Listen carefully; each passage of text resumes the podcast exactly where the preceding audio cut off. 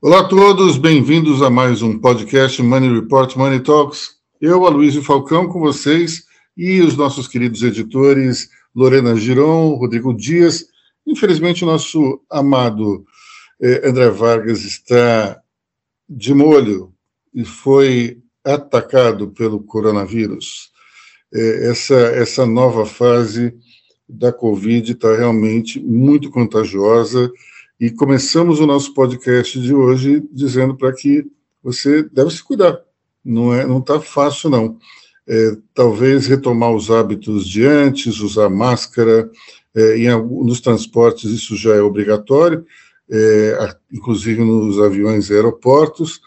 Então é, temos que voltar a usar máscara, utilizar o álcool gel.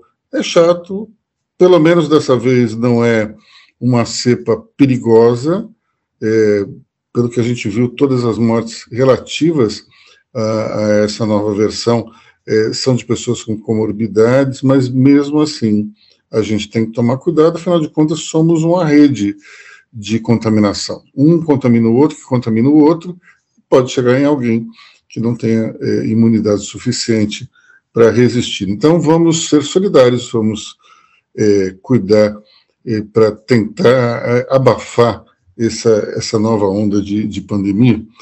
É, vamos começar aqui, então, falando da questão que tomou conta da imprensa desde o fim de semana passado, que foi o relatório de Valdemar da Costa Neto. Valdemar que quis é, cancelar as eleições através de um, um relatório tanto quanto bizonho, né, pessoal?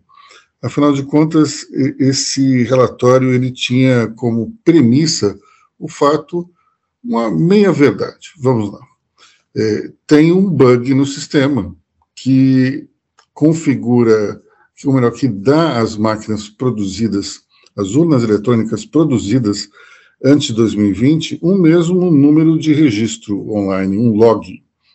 Isso, de fato, é um bug. Isso não deveria ser desse jeito mas, é, segundo a lógica tacanha do relatório, por conta desse, desse número ser igual, então é impossível é, que exista uma auditoria nessas máquinas, uma vez que é, não se pode definir qual máquina é qual.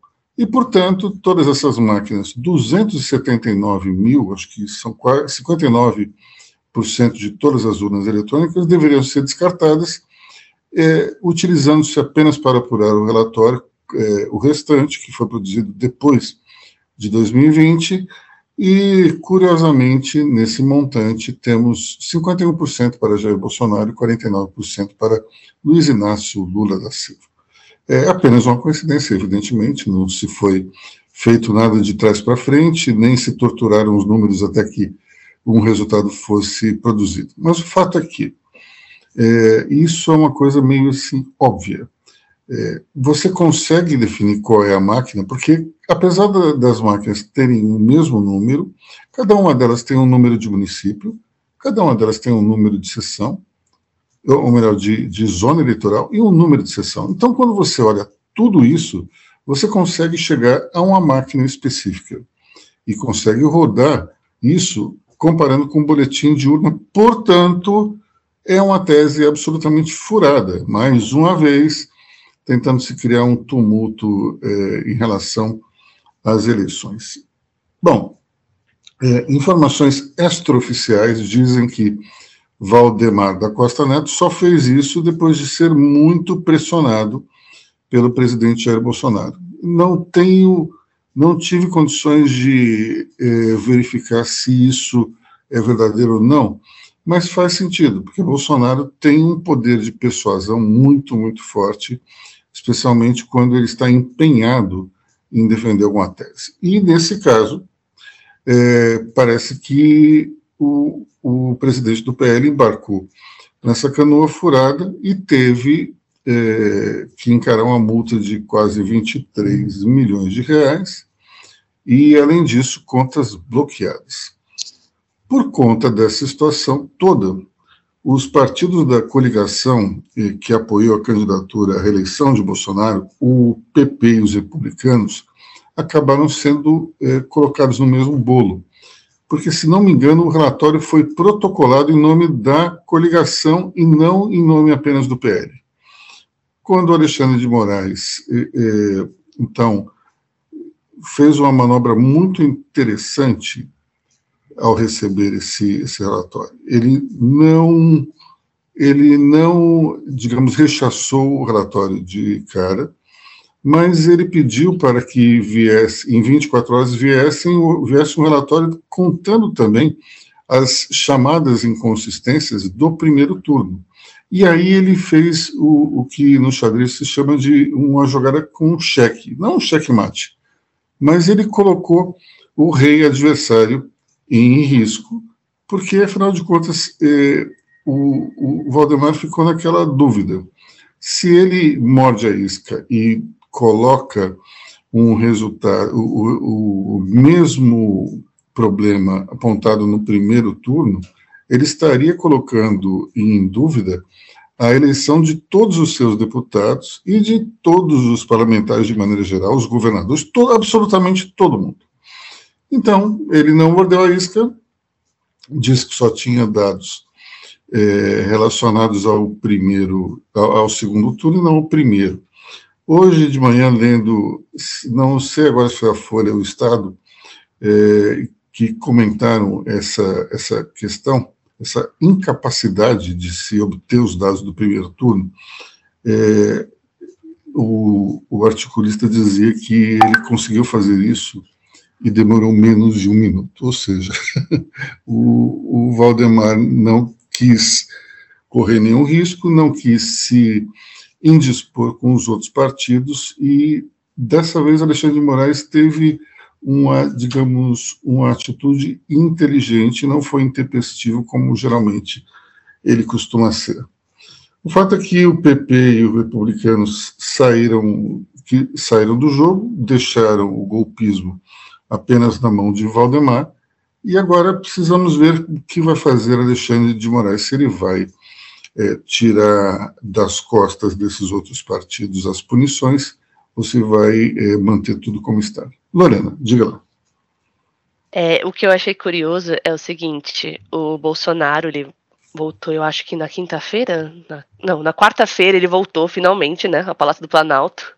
Depois que teve uma injeção de ânimo dos assessores, falando: ah, você vai ser o candidato natural para liderar a oposição. Então, o que dizem lá dentro os aliados é que ele voltou naquele ânimo. E quem falou da, das ligações dele para o Valdemar foi a jornalista Thaís Oyama, que ele estava telefonando diariamente o, o, presidente do partido para pressionar é, é, o judiciário.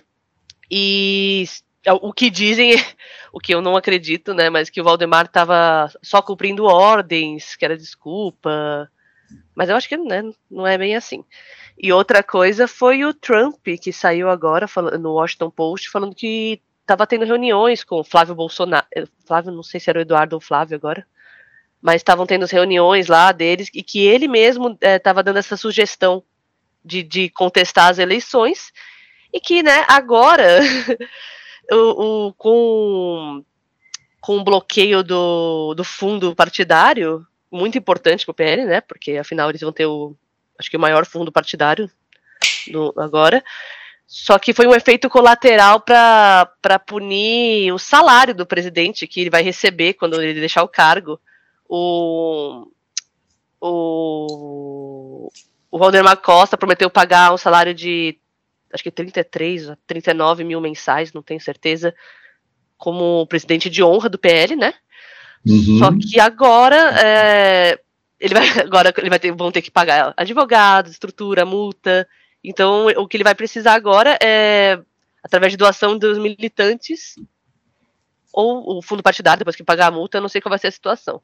Assim, não é que, não é que o Bolsonaro vai morrer de fome por isso, né? Ele, ele tem aposentadoria agora de, acho que acredito 11 mil, né? 11.900, uma coisa assim, como capitão reformado do Exército, e mais 30 mil como deputado federal só que ele reclamava com os assessores que, que isso era pouco, afinal, o leite condensado, né? É caro. e ele, precisa, ele precisaria mais para continuar na política. Então, assim, a, além de ter sido o jogo todo de xadrez, isso, isso mexeu também com, com o bolso do Bolsonaro, que ele reclama tanto da. Você esqueceu que como presidente, vai ter também um, um direito a uma outra aposentadoria, né? Então, tem bastante. Dinheiro não vai faltar, né? Com certeza. Mas, mas assim... Eu tenho a impressão que isso aí é absolutamente transitório, essas contas vão ser rapidamente uhum. desbloqueadas. Mas você tocou num ponto interessante que é a liderança da oposição. O Bolsonaro ele tem tudo, digamos, para ser o, o, o, líder natural dessa oposição. Um, afinal de contas, ele é ex-presidente, ele recebeu é, um número de votos muito grande, perdeu por pouco, e, logicamente, seria o nome natural para isso. Mas hoje, na minha coluna, eu questiono se isso de fato vai acontecer na prática. Por quê? Porque é, um líder de oposição, ele primeiro tem que ter.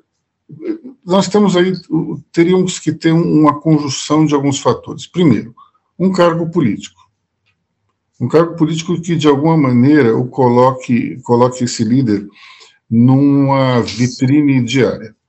Bolsonaro não tem esse cargo político, ele vai ser presidente de honra de um partido e, portanto, eh, não necessariamente a imprensa vai ficar atrás dele o tempo todo. Então, esse é o primeiro ponto. Segundo ponto é, um líder eh, de oposição, ele tem que ter uma capacidade de articulação muito grande. O Bolsonaro não tem exatamente isso. O Bolsonaro é um sujeito que fica pressionando, pressionando, pressionando. Enquanto ele tem, digamos, uma equipe, uma estrutura nas mãos, ele consegue tranquilamente fazer isso. A minha grande dúvida é: isso vai acontecer quando ninguém depender dele?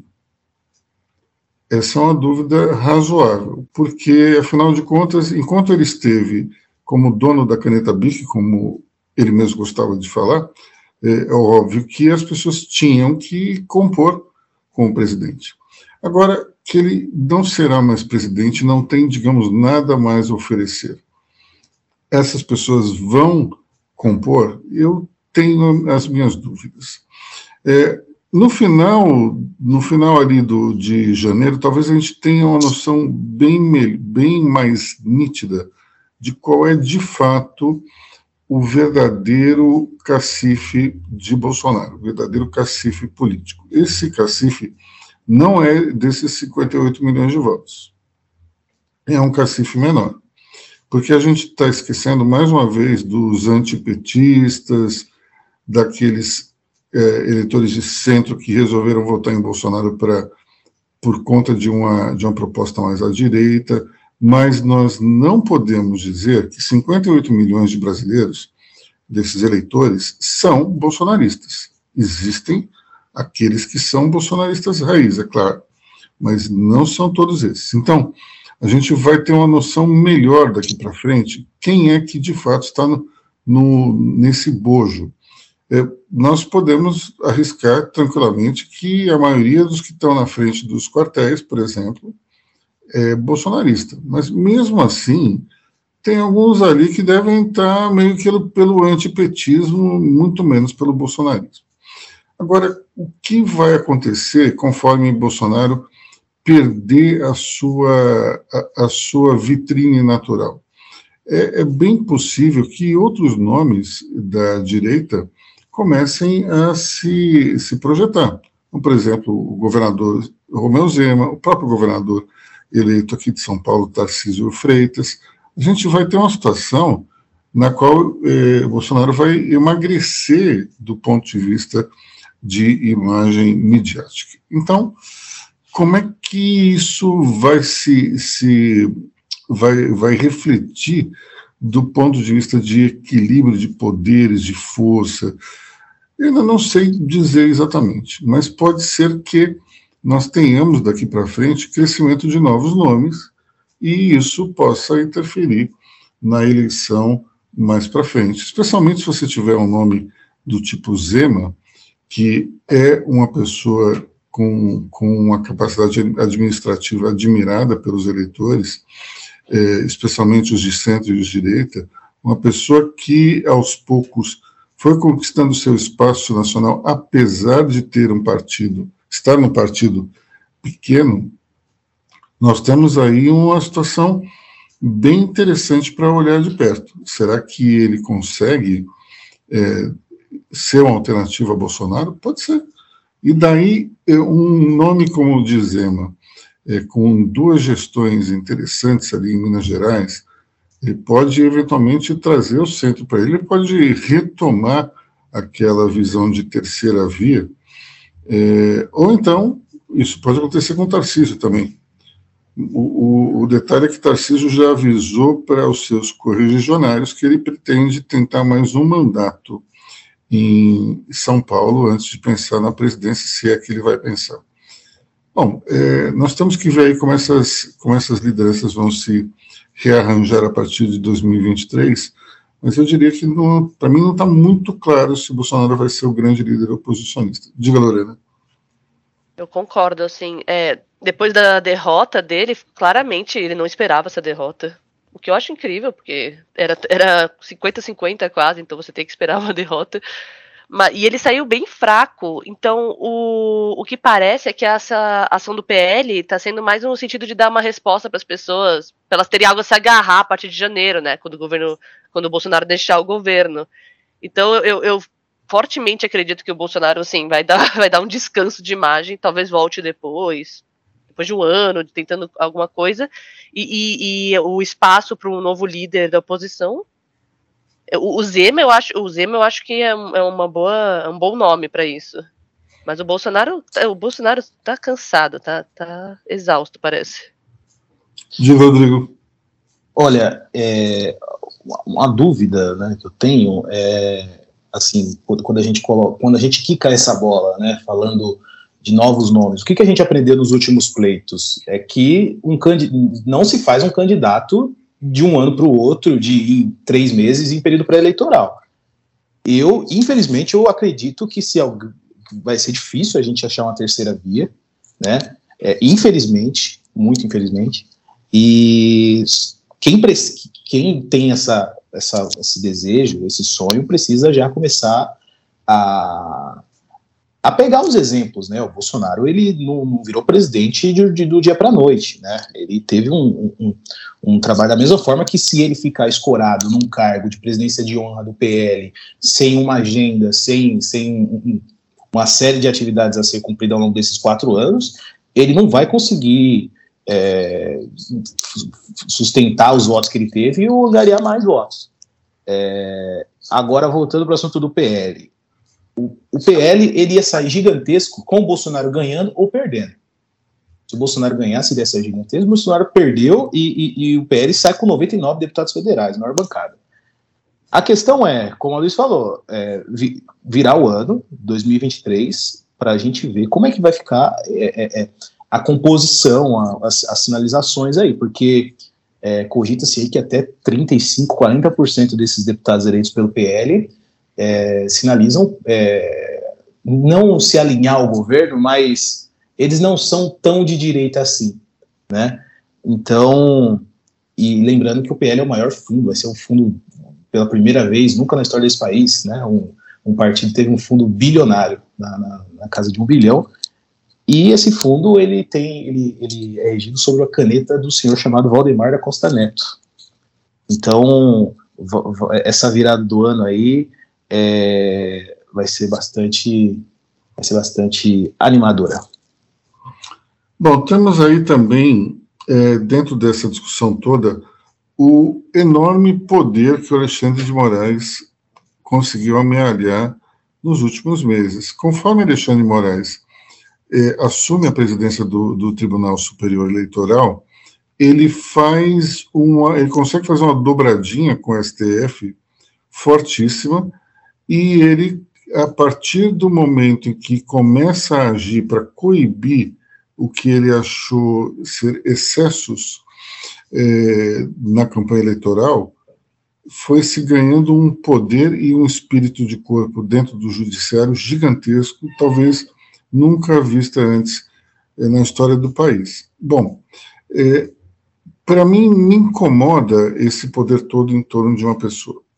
Primeiro, porque eu não gosto do fato de ter no Alexandre Moraes um curador mor de conteúdos para mim.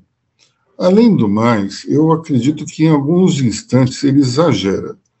Tem certas atitudes que, para mim, é, estão é, meio despropositais, como, por exemplo, aquele grupo de WhatsApp que um sujeito falou ah, desse jeito até que eu prefiro um golpe militar, e daí ele foi com a virulência em cima de todos os, os é, personagens bolsonaristas do grupo, que eu acho desnecessário. Porque vamos lá, naquele grupo tinha não sei quantas pessoas, mas ele foi em cima somente de nomes públicos ligados ao bolsonarismo.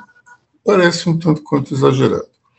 É, quando os bolsonaristas acham que a eleição não foi justa porque o presidente do Tribunal Superior perseguiu o Bolsonaro, isso para mim é um, é um argumento um tanto quanto dúbio, porque de fato você tem muito mais ações contra o candidato do, do, do então, ou melhor, do PL, do que do candidato Lula do PT.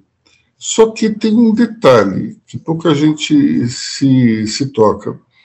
Teve muito mais ações do PT contra Bolsonaro do que do PL contra Lula.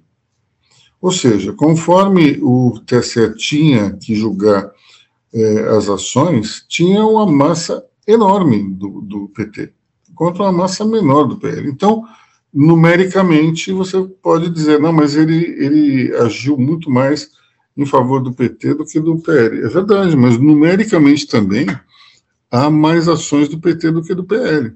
Porque o PT está acostumado a esse tipo de situação. E o PT ele é profissional nessas, digamos, nesse quadrante. Já o, o PL, é, como o governo, de uma certa forma também, parece ser amador em certos pontos. Você tem um sujeito tão, é, tão experiente como o Valdemar da Costa Neto, como é que ele deixa passar umas bobagens? Passa, olha, é aquela coisa que se a gente estivesse comentando na, na Copa, seria aquela canetada, é, aquela caneta assim, vergonhosa. A bola passa por debaixo das pernas mesmo. Então, é, a gente tem que entender o seguinte: enquanto a direita ficar agindo de uma maneira amadora e depois ficar reclamando, não adianta, tem que, tem que você tem que fazer o seu, o seu dever de casa antes. Eu tenho um amigo que comentava nessa questão aí do, do, do Alexandre de Moraes o seguinte: é como você está numa aula e ser um aluno que não estuda e reclamar do professor. Aí o professor vai lá e te reprova. E você continua reclamando do professor, dizendo que você foi perseguido. Não era muito mais fácil estudar? Porque ao estudar, você não depende do professor, você só depende de você. Então, é, nós temos aqui uma situação muito parecida com essa. É, durante esse tempo todo, é, Bolsonaro tomou atitudes que só agradavam a sua base mais fiel e iam afastando o eleitorado de centro. Ele achou que no segundo turno esses eleitores seriam obrigados a votar neles e os eleitores não se sentiram obrigados. E ele perdeu por uma margem pequena, simples assim. E, e essa questão, por exemplo, é, de, dessa estranheza em relação às, às, urnas, ah, eu estranho, eu vi um, uma pessoa comentar comigo, assim, eu estranho o fato de que é, você teve mais votos do Bolsonaro somente nas urnas novas. Olha, quando você vê que as urnas novas foram colocadas em grandes cidades do Sul e Sudeste, é óbvio que o Bolsonaro vai ganhar nessas regiões. A lógica dessa eleição é muito simples. O Lula perdeu de pouco no Sul e no Sudeste e ganhou de muito no Nordeste. É simples assim.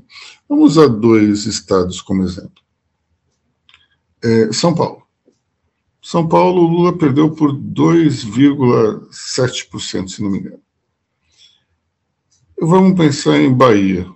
Bahia, o Lula ganhou por 4 milhões, se não me engano.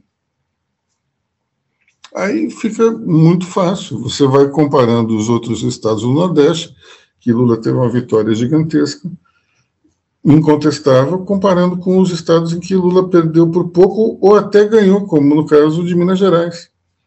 Então, a gente não pode achar que, ah, mas é, só pode ser roubo. Então, muitas vezes a gente, a gente entra no mood torcedor, né? Vamos supor, eu não sei para quem o Rodrigo e a Lorena torcem, mas vamos, vamos lá. Rodrigo, para quem você torce aqui em São Paulo? Corinthians. E você, Lorena? Palmeiras. Então, vamos supor que. Vamos usar o time da Lorena, que ultimamente tem ganho tudo por conta do dinheiro da, da Crefisa. É, agora, infelizmente, isso não vai mais acontecer, porque a, a dona Leila quer abrir uma companhia aérea. Todo o dinheiro dela vai pelo ralo por conta disso. Mas, enfim, vamos deixar isso para uma outra, um, um, outro podcast. Então vamos lá. O Palmeiras está ganhando tudo, mas não tudo. De vez em quando ele não ganha.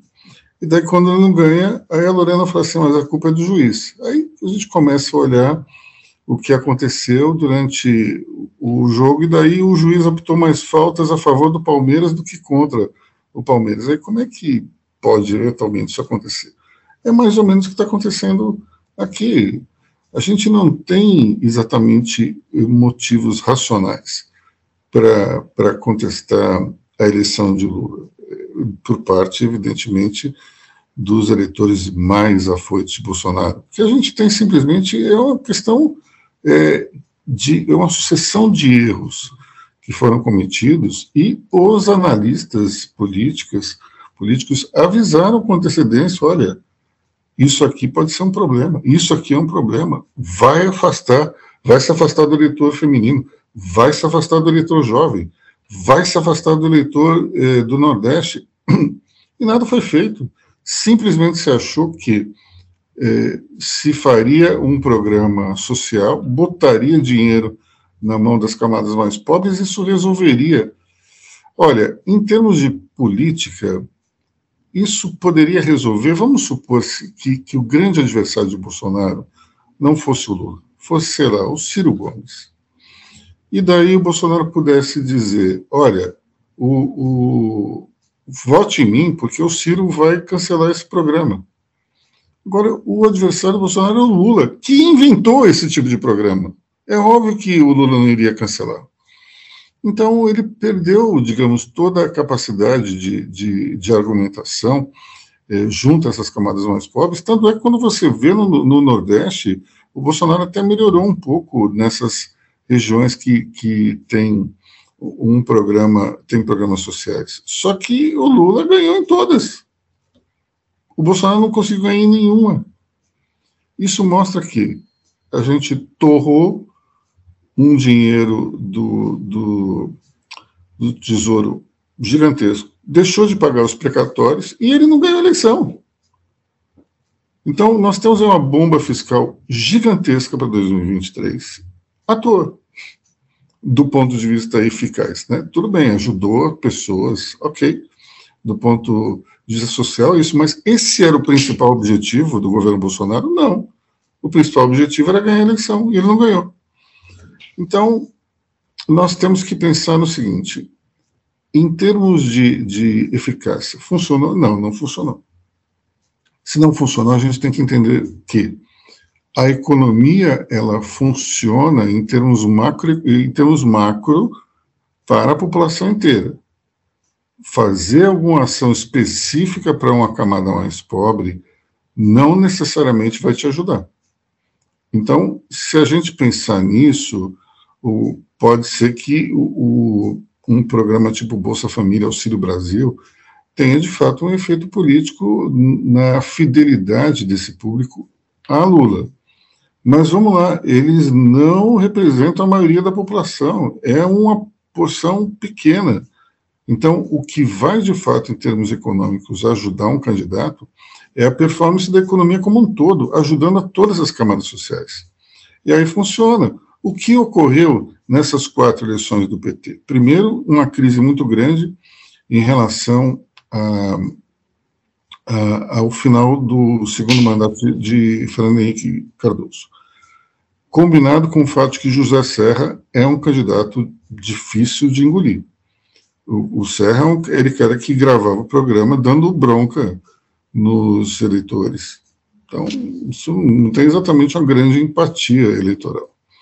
Aí depois nós tivemos o segundo mandato de Lula contra Geraldo Alckmin e conseguiu a façanha de ter menos votos no segundo turno do que no primeiro, porque fez uma campanha completamente é, inacreditável do ponto de vista de, de consistência política. O discurso ficou completamente esquisito, ele tentou se apropriar de algumas bandeiras do PT no meio, foi um negócio estranho demais. Mas o fato é que a economia estava indo bem é, sob Lula. E continuou a ir bem no primeiro mandato de Dilma, apesar das barrigadas ali fiscais, que iriam se tornar uma tragédia no segundo mandato. Mas essas eleições elas foram é, obtidas com uma situação econômica razoavelmente boa. E no final, e no, do segundo mandato de Dilma, era sendo um, uma espécie de promessa do tipo, não, nós vamos continuar o empenho social. Deu muito certo, evidentemente, porque ela tinha mandado o tripé econômico às favas e a inflação já estava subindo, mas o fato é que nós não tivemos, é, nesse governo Bolsonaro, uma, uma economia bombando é, totalmente. Nós temos aí algumas, alguns mercados indo muito bem, e outros indo muito mal, e o número de, de, de desempregados ainda alto. Então não dava para dizer, olha, a economia estava num processo assim de explosão. Não, ela está muito bem em alguns setores, em outros não está muito bem, e o fato de ter ainda um número gigantesco de desempregados é o grande problema. Vamos lembrar ali no governo Dilma e parte Lula, nós tínhamos o quê? Era 5% de desempregados, se não me engano. É um número muito baixo. É aí que está a chave, pessoal. Se ganha uma eleição na base ou da promessa, quando você tem alguma coisa que não está sendo aprovada pela maioria, ou então você se mantém no poder quando você tem uma taxa baixa de desemprego, com um crescimento da renda, da renda média e PIBs crescentes. É assim que a coisa funciona. Só dar dinheiro para quem precisa não funciona infelizmente, é, sem nenhum rodeio e com medo de ser taxado de politicamente incorreto, a coisa funciona assim. Bom, é, temos uma coisa interessante ocorrendo aí nessa transição, que é a notícia que surge hoje que os comandantes militares de Bolsonaro estão querendo sair antes da hora. E, inclusive, o da Aeronáutica é, prometeu que sairia no dia 23 de dezembro.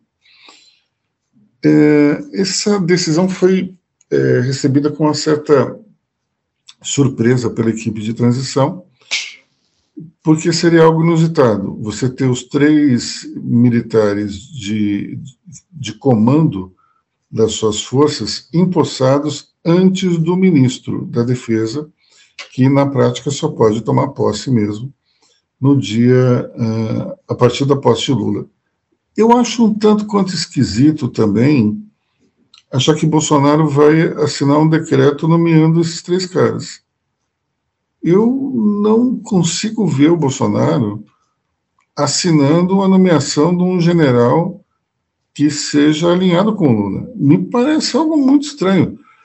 É, especialmente com todas essas movimentações de bastidores para ver se tenta melar o jogo, ter essa atitude de ser pessoa, um, um sujeito é, desprovido de qualquer tipo de rancor, me parece estranho, mas enfim. De qualquer forma, se esses generais, brigadeiros e almirantes saírem dos seus cargos, o que acontece de acordo com a lei?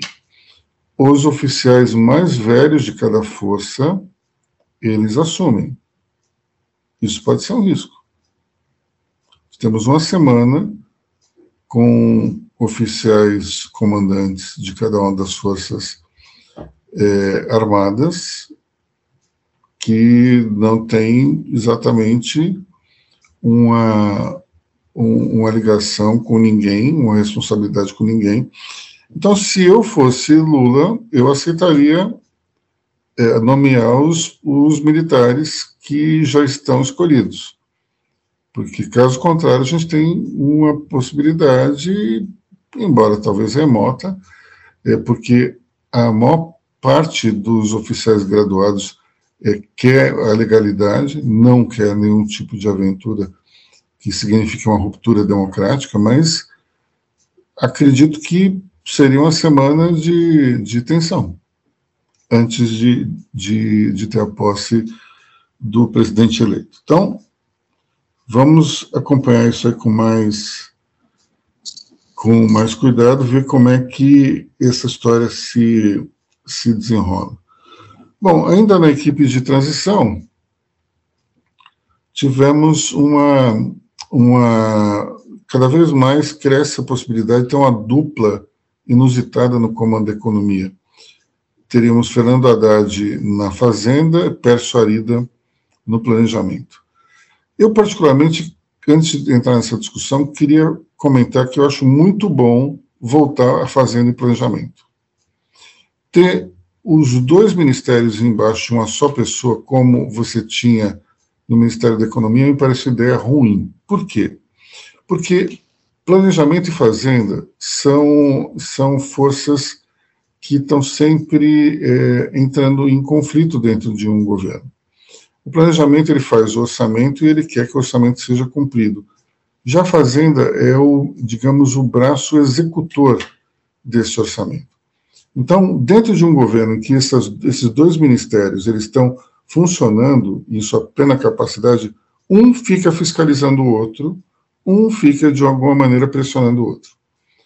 Esse tipo de coisa para mim é boa para a democracia e é boa também para a economia, porque você não tem digamos, uma só caneta, você tem duas. E quando você tem duas, esse embate acaba é, criando soluções melhores, na minha opinião. Tem gente que não concorda comigo, e eu respeito essa opinião ali. Mas, enfim, quando você tem Haddad e Arida, você tem dois jeitos muito diferentes de pensar. Por tudo que a gente já, já ouviu do ex-ministro Fernando Haddad, ele é um político que acredita piamente no desenvolvimentismo e que acha que essa questão aí dos cortes de, de gastos públicos, tudo isso é secundário. É importante estimular a economia através de investimentos do governo. Bom, Pércio Arida pensa exatamente o oposto. Ele é a favor do controle de gastos, ele é a favor da diminuição dos impostos, ele é a favor de se criar condições para que a, a iniciativa privada puxe e alavanque a economia. Então, são duas forças contraditórias. Eu estava falando antes que gostava muito da ideia de uma fazenda no planejamento, mas não vamos exagerar assim também em termos de, de, de forças contraditórias, porque aqui me parece que vai ter uma queda de braço violenta. Para mim, se Lula vai por essa, por essa linha de botar uma, um ministério para agradar o PT e outro para agradar o mercado, ele primeiro corre risco de não agradar ninguém, e segundo, ele vai. É, pode, eu posso estar errado, mas me parece que essa é uma manobra para que ele comande a economia. Porque, afinal de contas, vai haver sempre duas opiniões opostas e ele vai tomar a decisão. Agora, para que lado vai o Lula? O Lula vai para o lado do Haddad ou vai para o lado do, do Pércio Arida? Mais ainda, Pércio Arida vai topar isso? Não sei. Diga, Lorena. É isso que eu ia falar, que eu acho que a grande questão é se o Arida, que foi considerado um dos maiores economistas, formulador do Plano Real, assim, é um nome muito importante se ele vai aceitar ser uma figura secundária numa pasta que sempre foi considerado de menor poder, né, na esplanada. E antes da formação do Ministério de Economia do Guedes. Então, assim, é, é interessante essa, essa dobradinha, tanto que o mercado ficou bem animado com isso, abriu hoje positivo por causa dessa, dessa situação.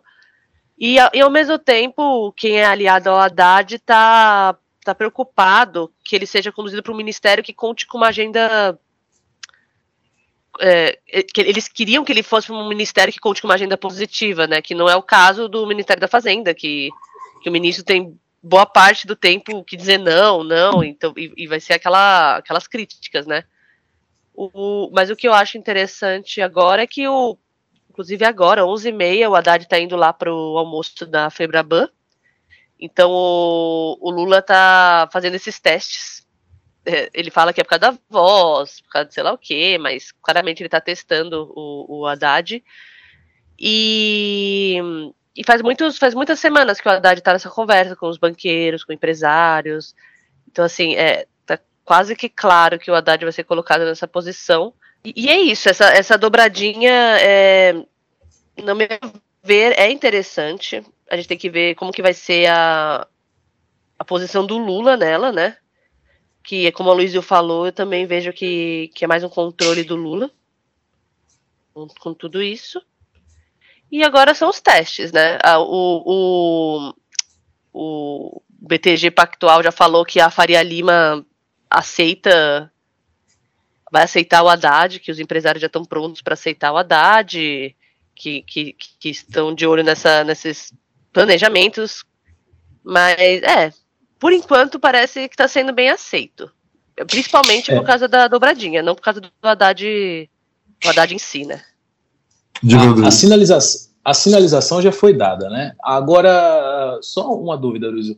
Você, você, você já tinha visto o Lula confiar em alguém? Porque, assim, o, o Lula tem uma confiança tão plena no Haddad, né? De, o, a ponto do Haddad parecer ser um posto Ipiranga do Lula. O, e assim, é uma confiança que o Lula ins, ins, insistente, né? É, investe tanto, Haddad, ad, né? tanto administrativo quanto política, né?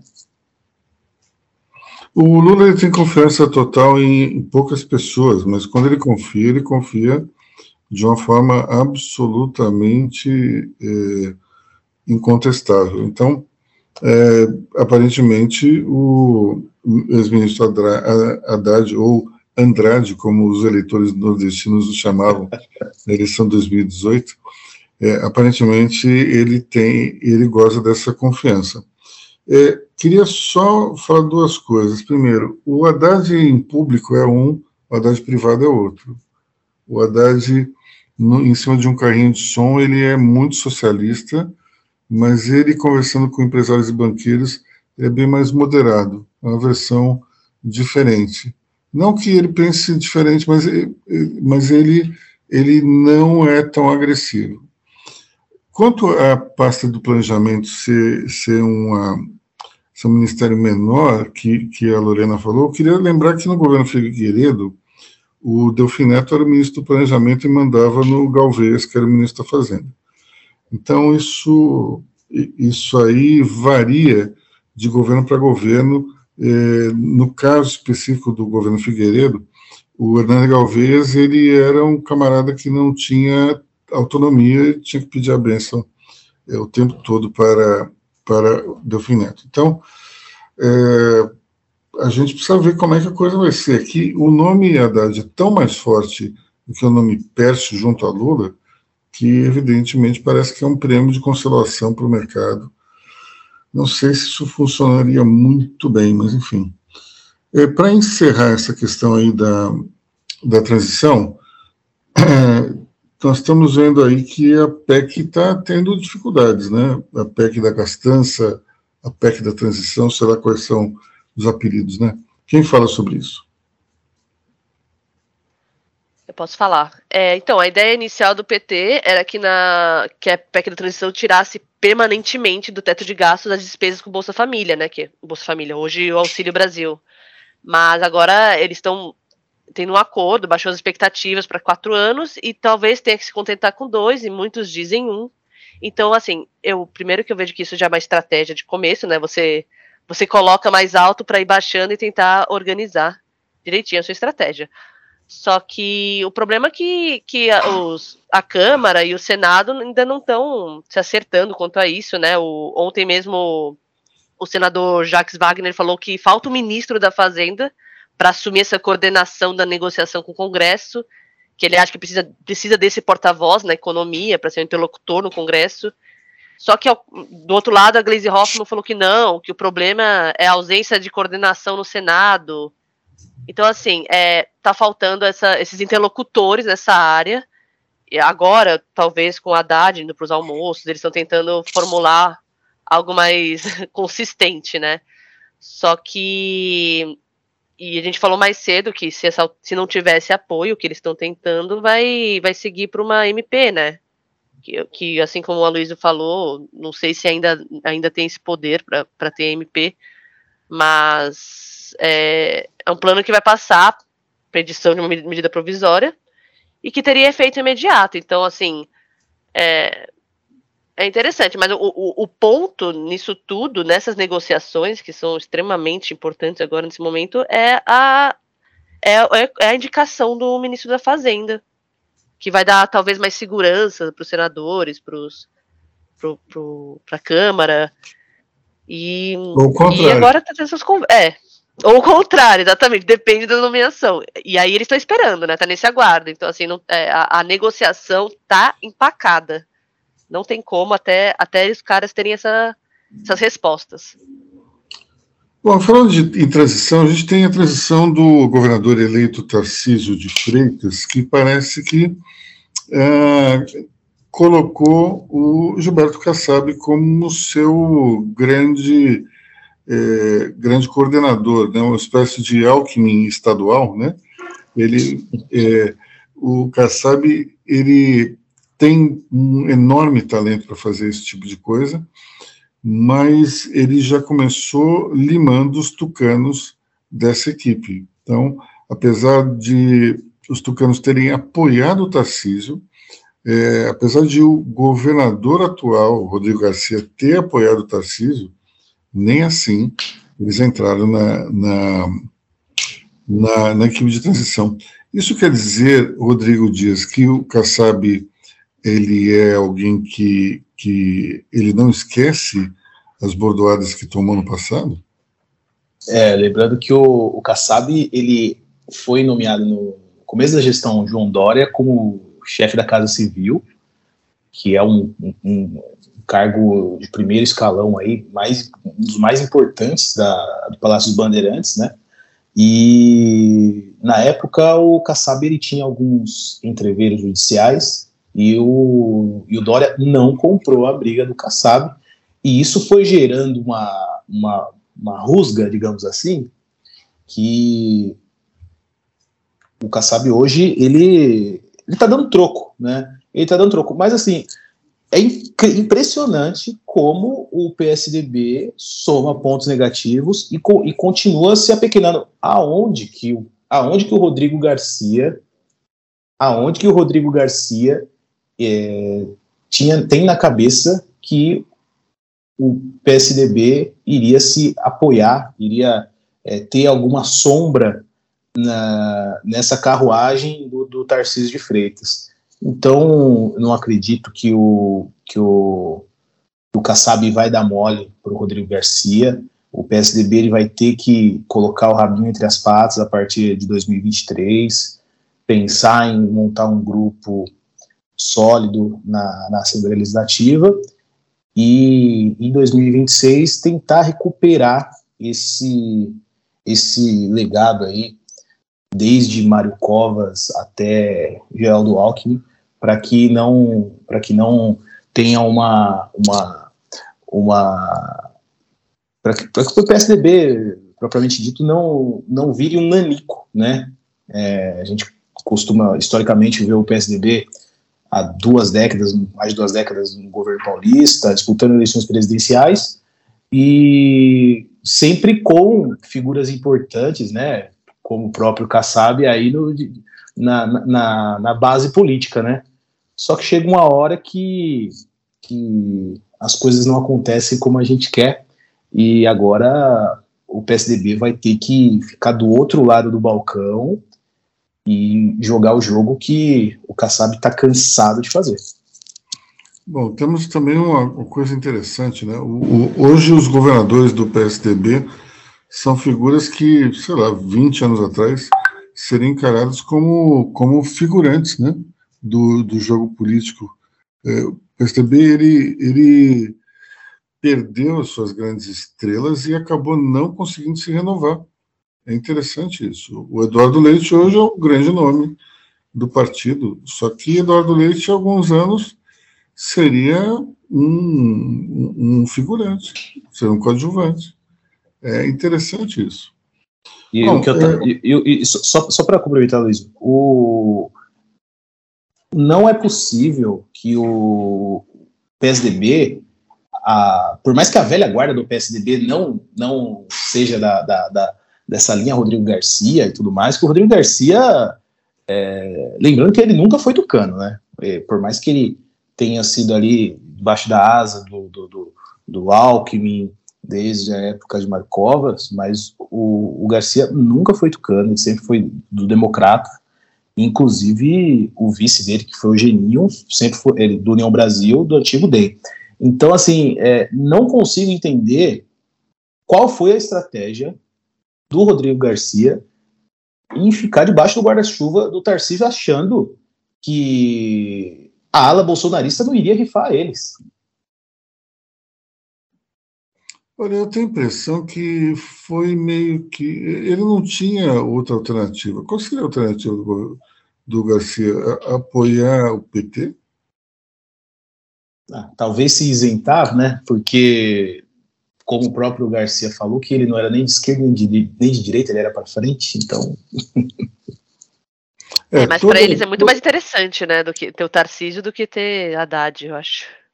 Eu acho que no Tarcísio ele teria alguma chance de alguma coisa. No Haddad, não. Então, já que é para se arriscar, eu acho que ele, ele foi para essa, essa linha aí, mesmo sabendo que não, não poderia ter nada no final das contas. Bom, é, penúltimo assunto, vamos falar de Covid. A pandemia recrudescendo. Lorena, Rodrigo, quem fala? Posso falar. Então, agora a gente teve aumento no número de casos de Covid, que fez com que a Anvisa determinasse que as máscaras fossem obrigatórias em aeroportos. Agora, recentemente, em São Paulo, de novo as máscaras vão voltar para o transporte público. Acho que nessa, nessa questão do aeroporto, só o diretor Daniel Pereira votou contra, que é, ele era o secretário executivo do Ministério da Saúde. Então, assim, e nessa mesma reunião, a Anvisa aprovou o uso emergencial de duas novas vacinas bivalentes contra a Covid, que é, vai ser a segunda geração dos imunizantes, vamos dizer assim, para ter essa proteção contra a Omicron e a subvariante. E a questão é o seguinte: o, a Fiocruz mostrou que 15 estados registraram aumento de casos graves de Covid. O número de infectados também atingiu 17 capitais brasileiras. A gente tem o nosso, o meu chefe agora com Covid, por exemplo. Então, e a maioria dos infectados, inclusive, são adultos acima de 60 anos. É, e o Covid agora corresponde a 61% dos resultados positivos de doenças respiratórias. Então, assim, é. a gente tá no, a gente voltou para voltou um pouco para trás. A China também está com um número de recordes. Teve ontem, anteontem, o número de recordes de infecções diárias, que é um lugar que está assim pesado na no lockdown. E o que a FUNED disse é que os casos vão, devem subir entre o fim do mês, início de dezembro, e que a, a, a intenção é essa, entendeu? Se a gente não não ficar ligado nessas variantes, não ficar ligado nas recomendações, que é reforçar as vacinas, que muita gente ainda não tomou reforço. Eu, eu conheço muita gente que não tomou reforço ainda, e falo, aí falam, ah, não precisa, já tô bem. E não é bem assim, né? Porque daqui a pouco o reforço de quem tomou tá vencendo. E também aquela coisa de sempre, né? Reforçar o tratamento de antivirais para quem tem Covid com sintoma leve, é, as máscaras, as transmissões, o, o tomar cuidado nas empresas. E e, o, e focar nos grupos vulneráveis, que agora sim estão num risco tremendo, porque a gente não pode esquecer que para a gente pode até ser uma, uma gripe forte apenas, mas tem gente assim que, tá, que pode morrer facilmente se, se continuar desse jeito. Então a gente tem que a gente tem que, que manter a saúde do, das pessoas no geral, e isso com uma comunhão dessas, dessas recomendações, né? Uhum. Bom, é, vamos, vamos encerrar falando da Copa do Mundo. Tivemos aí um movimento interessante. É... Fala aí para gente, Lorena. Ou Rodrigo, vamos lá. Não, eu posso falar. É, a questão ontem, estreia do Brasil na Copa contra a Sérvia, né, em meio a, aos trabalhos de transição acontecendo, né, e o que, que, que a equipe de transição do presidente eleito Lula decidiu foi reunir todos os integrantes de todas essas câmaras temáticas para assistir o jogo Brasil-Sérvia no Centro Cultural Banco do Brasil. Né? Ah, tudo bem, tudo bom. É, a questão que fica é, no momento em que o Neymar se machucou, o, dezenas de, de integrantes dessa equipe de transição comemoraram a saída, a substituição do camisa 10 da seleção brasileira. É, Neymar, obviamente, já declarou durante a campanha eleitoral ser apoiador do Bolsonaro, ele tem uma questão, uma dívida, uma negociação é, negociada com a Receita Federal, que o próprio presidente eleito Lula falou que vai, vai fazer com que a Receita Federal cobre, que segundo ele, Bolsonaro perdoou a dívida do Neymar é, junto à Receita Federal. Isso, para falar a verdade, mostra uma pequenez né, do, do, desse grupo de liderança, principalmente da presidente Gleisi Hoffmann, que perdeu a oportunidade de ficar quieta. Né? Eu acho que você comemorar uma, uma contusão de qualquer pessoa é complicado, né? Mesmo que seja bolsonarista ou, ou petista, para mim parece um tanto quanto irracional, especialmente porque nós estamos falando do, do Brasil na Copa. Então, é, torcer para que o, o Neymar fique fora eu, particularmente, achei que o Neymar não jogou nada nesse primeiro jogo, mas é, até porque estava fortemente marcado, mas é, é, um, é um dos melhores jogadores do mundo. Não adianta a gente dizer, ah, não, não vai, é, vamos tirar o Neymar do campo. Enfim, acho uma bobagem enorme. É, agora, teve um, um, caso interessante que os manifestantes dos quartéis não queriam ser confundidos com torcedores, é isso? Exatamente. Agora, agora o jogo virou, né? Quem não queria ser confundido com, com bolsonarista, agora não quer ser confundido com, com o torcedor. O que, o, o que no, nos grupos do WhatsApp estão dizendo é, gente, vamos, vamos deixar claro, vamos sei lá o quê. E também tem a questão do Tite, que muitos deles estão falando nos grupos que ele é de esquerda. O Tite nunca, que eu saiba, nunca vi se declarar na, politicamente. Mas eles também agora não querem ser confundidos com apoiadores do Tite. E, e é isso, o jogo, o jogo virou. E só que assim, ao mesmo tempo, é, quando a gente junta tudo isso, a gente percebe como ainda está esse furor né, das políticas, mesmo com, com a Copa. E assim, ontem, por exemplo, o Richarlison fez os gols, né? E eu vi muita gente fazendo a rivalidade, Richarlison e Neymar. Olha só, olha como ele é melhor, ó, porque o Richarlison, ele é ele votou no Lula, que eu saiba. Votou no Lula, tem inclusive um processo contra Flávio Bolsonaro. E ele é politizado, ele tem ele se manifestou para na Covid, ele tem várias ações beneficentes, tem tópicos sobre racismo, tópicos sobre a pobreza, vulnerabilidade social. Então, assim, a, a, muitas pessoas agora abraçaram o Richarlison, né, e meio que amoleceu o brasileiro que estava que tava ali, assim, como o Rodrigo falou, torcendo para que o Neymar que o Neymar se machucasse, que o Neymar saísse.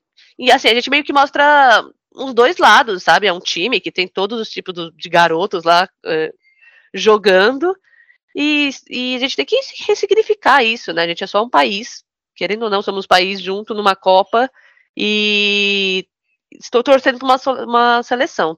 Assim como quando a gente era criança, as crianças agora também querem torcer, né? Também querem ter essa felicidade. É, mas, só, mas é, é, interessante. Só dois pontos que eu queria destacar. Primeiro que o, o Richardson, é, que vocês falaram, ele, ele não se declarou aberto o voto para um ou para outro, porém ele tem uma disputa de imóvel, com, ele tem uma disputa judicial de um imóvel de 10 milhões de reais em Angra dos Reis, que é de um amigo do Flávio Bolsonaro, uhum. que, af, que afirmou que, que o Flávio Bolsonaro foi até o imóvel é, e se encantou pelo imóvel, enfim. Mas um outro ponto que eu acho mais importante foi no momento da, da, do jogo do Brasil e Sérvia ontem, a figura mais ilustre da torcida brasileira, do grupo de transição, Geraldo Alckmin trajado. Ah. Geraldo Alckmin trajado de tucano, né? Aquela, aquela camisa azul bem clara, e a camisa da seleção em cima da camisa da, da gola, da gola social, e de meia colorida. Então, assim, é, o, o, o, o, o Alckmin ele consegue ser o ponto de, de convergência desse grupo aí. É, enfim, é, é, ele é a celebridade. E ele tá numa Olha. felicidade ultimamente, né? Ele tava lá assim, aquela palma dele lenta, que eu adoro. É, Ei, sim, Brasil! Sim, sim, E Geraldo Alckmin, inclusive, que foi o, um dos pouquíssimos que não comemorou a saída do Neymar, até como um Santista, né? Então, então é, ele é o ponto de convergência. É mesmo. Eu vou falar uma coisa para vocês é, sobre a camisa amarela a camisa Canarinho. Eu tenho uma camisa é, Canarinho de 1972, que é a, o escudo ainda da CBD, não da CBF, é, de malha, feita pela atleta e assinada pelo Pelé. Assinatura essa que foi embora, porque uma moça que trabalhava em casa falou: ah, a camisa está toda rabiscada e lavou. Ai, que dor! Ai, Deus. Isso quando tinha, sei lá, uns 12 anos, eu quase tive um ataque histérico, enfim. É, a camisa ainda está aí, enfim, mas é, eu sempre gostei mais da camiseta azul, para falar a verdade. Eu também, sempre achei mais bonita. E, e eu não sei se foi porque ela foi a primeira, é, a, o primeiro título do Brasil foi com a camiseta azul, porque enfrentava a Suécia, que era dona da, da casa, e também tinha uma camisa amarela, mas o fato é que eu sempre gostei mais do azul. E eu tinha bastante camiseta azul é, da seleção, sempre tive ao longo do, dos anos, era difícil encontrar, inclusive.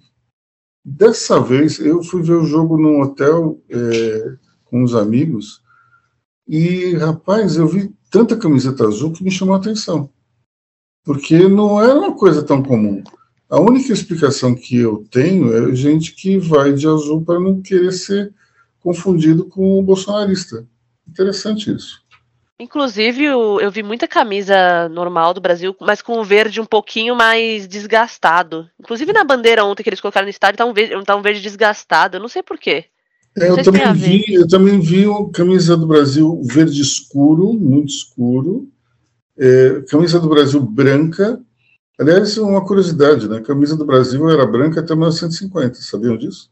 Não, não sabia. A camisa do Brasil era branca até 50, quando perdeu do, do Uruguai no Maracanã, a CBD falou assim: vamos mudar essa camisa que não está dando certo. E daí que surgiu a camisa amarelinha. Mas o, fato é que na, na, na final da, da Copa de 58, quando os jogadores souberam que não iam poder usar a amarela, eles começaram a entrar em pânico, achando que era um sinal de que eles iam perder. E daí o, o chefe da delegação, que era o Paulo Machado de Carvalho, disse que era o azul de Nossa Senhora. E aí eles ficaram calmos e foi, digamos, um improviso do, do, do Paulo Machado de Carvalho, tio do dono da Jovem Pan, ao Antônio Augusto de Amaral de Carvalho, Tutinho, e quando ele falou isso, os jogadores se acalmaram, como todo mundo sabe, o Brasil ganhou de 5 a 2, foi campeão pela primeira vez. É, eu queria também fazer um comentário final sobre 1970. Em 1970, nós vivíamos o auge da ditadura, governo é, Emílio Gastas Médici, um primeiro governo depois do AI-5, depois da junta militar, no qual havia uma repressão fortíssima, no qual as, os, as pessoas de esquerda estão sendo presas e torturadas sem ter exatamente um motivo muito aparente. O fato é que é, na minha casa teve um jogo, teve uns amigos dos meus pais se reunindo para ver o jogo. E antes de começar o jogo, teve uma discussão se eles iam torcer ou não para o Brasil. Porque, afinal de contas, como é que, como é que se torcer para o país que passava por aquela situação e, e muitos amigos do meu, dos meus pais naquele momento estavam presos ou tinham sido presos. Então era uma situação realmente vexatória. Mas quando começou o jogo, o primeiro gol foi da Tchecoslováquia. Foi aquele banho de água fria. Mas logo depois, quando houve o, o empate, se não me engano foi o Jairzinho, você via aqueles que estavam muito reticentes a torcer Brasil pulando de uma forma esfuziante, quer dizer, esse tipo de situação nunca dá certo, porque na hora que o, o time está em campo, não importa se o jogador torce para um, para outro, se é de direita, se é de esquerda, o, o eu acho que aquela é, corrente para frente que dizia na música do Miguel Gustavo, 1970, pega mais forte em cada um de nós e a gente acaba torcendo para o Brasil de uma forma assim absolutamente apaixonada e única. É, dá para ver na cara de todos os torcedores é, que estão ali no estádio aquela paixão pela, pelo futebol brasileiro e de fato, embora a gente não tenha tido grandes exibições, só o segundo gol do Richarlison já valeu pelo jogo inteiro, porque foi uma verdadeira pintura, né? Bom, pessoal, vamos ficar por aqui, né? Já, já tomamos o tempo demais aí de vocês, é, falamos de absolutamente tudo, até futebol, e voltaremos na semana que vem, talvez com o Brasil já classificado, torçamos por isso, e bom fim de semana. Tchau.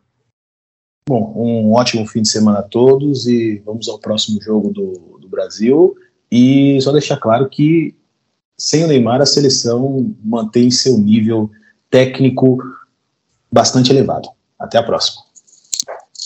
E que a Copa continue unindo o país, né? Que tanto precisa dessa união agora. Obrigado, ouvintes. Até semana que vem e bom fim de semana.